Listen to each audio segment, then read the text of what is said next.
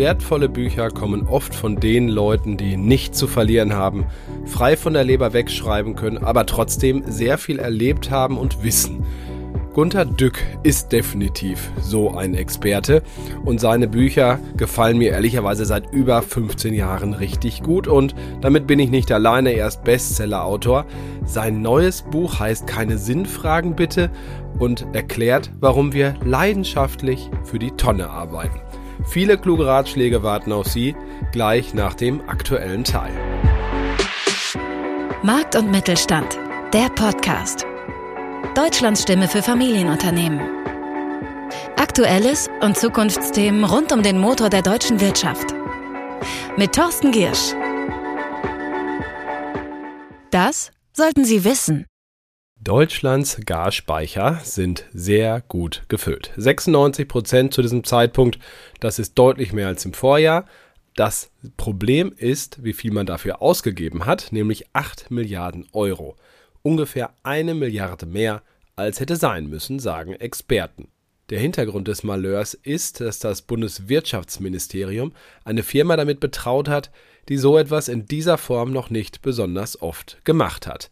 Und dann passierte Folgendes. Sie hat ausschließlich am Spotmarkt eingekauft und so gut wie gar nicht am Terminmarkt, zumindest nicht bis zum 5. Oktober. Ein unnötig hohes Risiko, das am Ende zu sehr hohen Preisen führte, sagen die Kritiker. Daraus kann man unter anderem eines lernen, wir haben sehr oft keinen wirklichen Notfallplan, und zwar auch nicht für Dinge, wo man eigentlich hätte wissen können, dass sie mit hoher Wahrscheinlichkeit eintreten. Putin ist ja nun seit 2014 kein verlässlicher Partner mehr. Darüber wurde gestritten.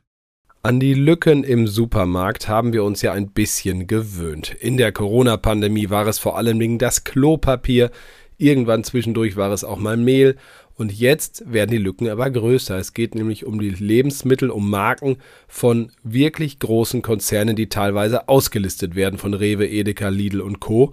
Aldi übrigens auch. Nämlich sowas wie Mars, Konglomerate wie Mondelez mit all den Marken, die da drunter sind. Das ist für den Verbraucher erstmal blöd, Hunger leiden muss er aber nicht, denn es gibt Alternativen. Meistens sogar deutsche mittelständische Marken oder eben Handelsmarken, die aber auch oft von deutschen Unternehmen aus dem Mittelstand produziert werden. Außerdem lernt der Verbraucher, dass auch so eine scheinbar deutsche Marke wie Milka eben nicht von lila Kühen auf bayerischen Almen produziert wird, sondern ein US-Unternehmen dahinter steckt. Darauf kann man sich verlassen. Man sollte in einem Podcast keine komplizierten Zahlen nennen, aber diese erspare ich Ihnen nicht. 0,0084 Prozent. Das sind umgerechnet 42 Millionen von 5 Milliarden. Das sind die Hilfen, die im Energiekostendämpfungsgesetz bisher ausgezahlt wurden an Unternehmen. Also nicht mal 0,01 Prozent. Verantwortlich dafür ist allem Anschein nach das Bundesamt für Wirtschaft und Ausfuhrkontrolle, besser bekannt als BAFA. Hier gibt es offenbar zu wenig Personal und niemand ist auf die Idee gekommen, rechtzeitig die Leute von der einen zur anderen Behörde zu schicken, weil hier ja offenbar ziemlich viel Arbeit ansteht. Hätte man wissen können.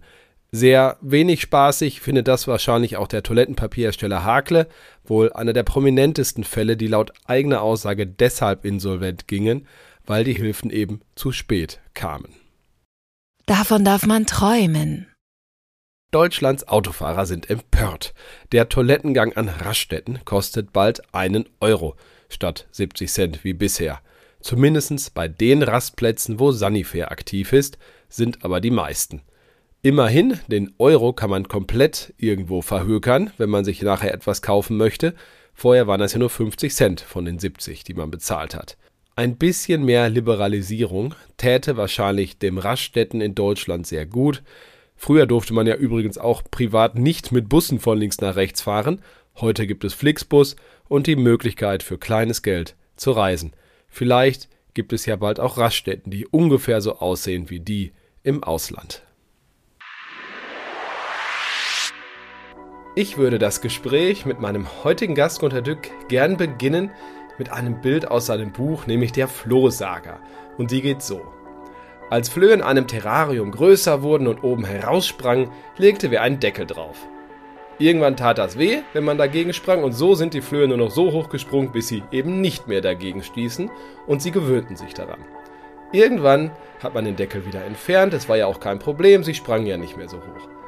Aber als neue, junge Flöhe ins Terrarium kamen, sprangen die natürlich sofort wieder oben heraus.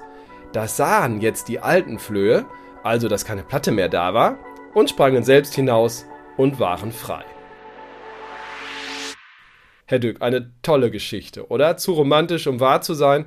Läuft das in Unternehmen ungefähr genauso? Die jungen Flöhe, also die Werkstudenten und so weiter in einem normalen Unternehmen, die gucken erstmal, wie hoch die Alten springen und dann springen sie auch nicht höher. Das ist die traurige Wahrheit. Wir haben sie immer, ich, ich habe das immer genommen äh, bei IBM als Saga, um ihnen zu sagen, pass auf, wir haben euch eingestellt, dass ihr höher springt als die Alten. Und zeigt's mir, ich habe schon graue Haare und los.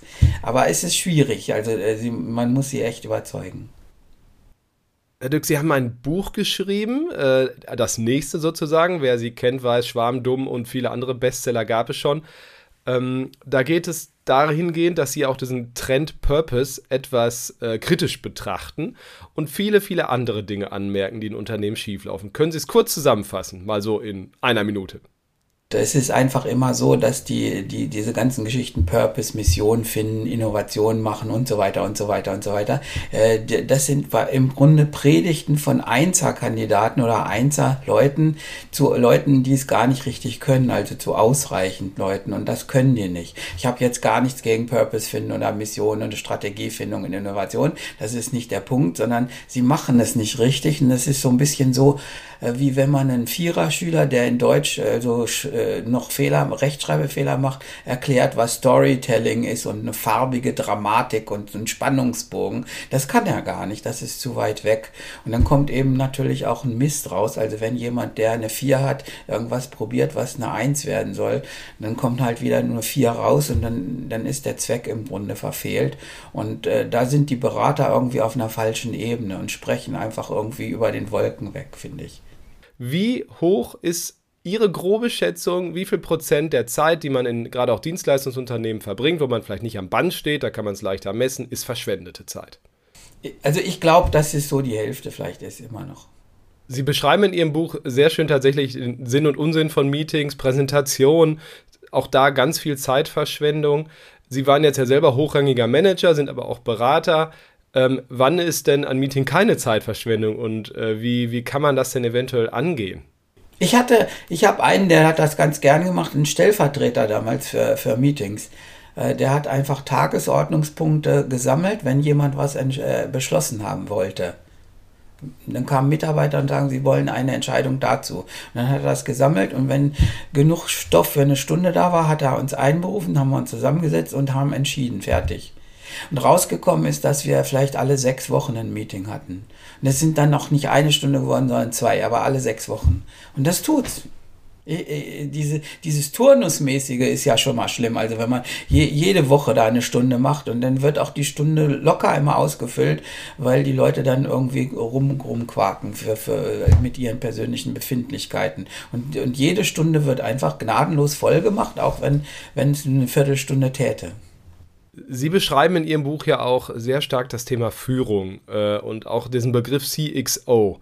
Da will ich erstmal drauf ran. Was meinen Sie mit einem CXO und diesem Prinzip dahinter? Praktisch gegen jede, jede Kritik von außen wird einfach so ein Officer ernannt und der, der soll jetzt das Unternehmen voranbringen. Das kann er gar nicht. Also da sind jetzt haufenweise Leute, äh, die praktisch nur so als Einzelmenschen eine Abteilung bilden, relativ weit oben aufgehängt und haben gar keine äh, Verbindung zu, nach unten. Letztlich wird immer gesagt, es kommt auf das Commitment des wirklichen Vorstandes an. Das ist ja nicht da. Und äh, dieses Commitment des obersten Vorstandes wird eben ersetzt durch die Ernennung von allen möglichen Chief, weiß ich was. Und die, die, die stehlen einfach die Zeit und Nerven, weil sie ja doch nichts hinkriegen. Wie schafft man es denn, dass Innovationsprojekte nicht versacken? Viele Firmen sagen, wenn, wenn, wenn es richtig, richtig knallt und sie, sie haben Angst um ihre Boni, äh, dann stoppen sie einfach alle Innovationsprojekte. Ja, Das, das ist so eine Art Puffer. Und dann, dann nach, nach fünf Jahren geht es ihnen wieder besser, dann fangen sie wieder mit Innovationen an, nach drei Jahren stoppen sie es wieder. Und auf diese Weise kommt gar keine Innovation zusammenstand, weil die nicht nachhaltig betrieben wird. Und man muss einfach sagen, diese Dinge gehören zu uns. Man kann mit Ihnen nicht sprechen, ohne das Thema Innovation und Transformation noch anzusprechen. Der dritte Block ähm, für heute. Und da würde ich das Overengineering ansprechen, das Sie in Ihrem Buch erwähnen, worunter Deutschland leidet. Was steckt dahinter? Ja, ich, ich meine, generell macht man zu viele Pläne, also man muss Business Cases machen und so weiter und, und äh, alles ganz genau fein planen. Und da scheinen die Deutschen irgendwie ähm, Spitzenreiter so ein bisschen zu sein. Ich, ich habe mal so von, äh, von Amerikanern gehört, äh, dass wenn man weltweiten Konzern leitet, und fragt, welche Daten habt ihr denn so? Also was ich auch kritisiere, ist, dass sie sogar Startups aufkaufen und dann in der Presse sagen, wir wollen gar nicht, dass das Startup groß rauskommt, sondern wir wollen lernen, wie die Leute agieren. Da muss man nichts lernen, man muss sie einfach nur mal machen lassen. Und dann sehen sie, wie die machen lassen, wie die dann äh, auch was hinkriegen und dann verbieten sie es ihnen wieder. Man kann es ihnen glauben. Ähm, ein Ratschlag, ein Gedanke, der in Ihrem Buch noch ist, ist, digitalisiert den Laden mit dem Auge eines 15-Jährigen. Was steckt dahinter?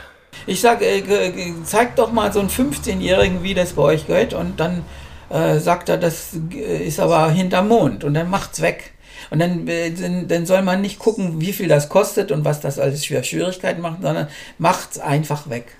Ich habe jetzt einen Scheibenschaden am Auto gehabt, dann gibt es natürlich das Problem, dass die Abgasplaketten neu gemacht werden müssen und so. Ja, also wenn man nur Scheibe, das, und überall trifft man auf solche Probleme, wo das ganz gut wäre, das wäre einfach in der Cloud notiert für die Autonummer und gut ist oder so, dann würde man irgendwie anders haben, dass man so wie äh, ein Impfpass vorzeigt auf dem Handy, mein Auto ist okay.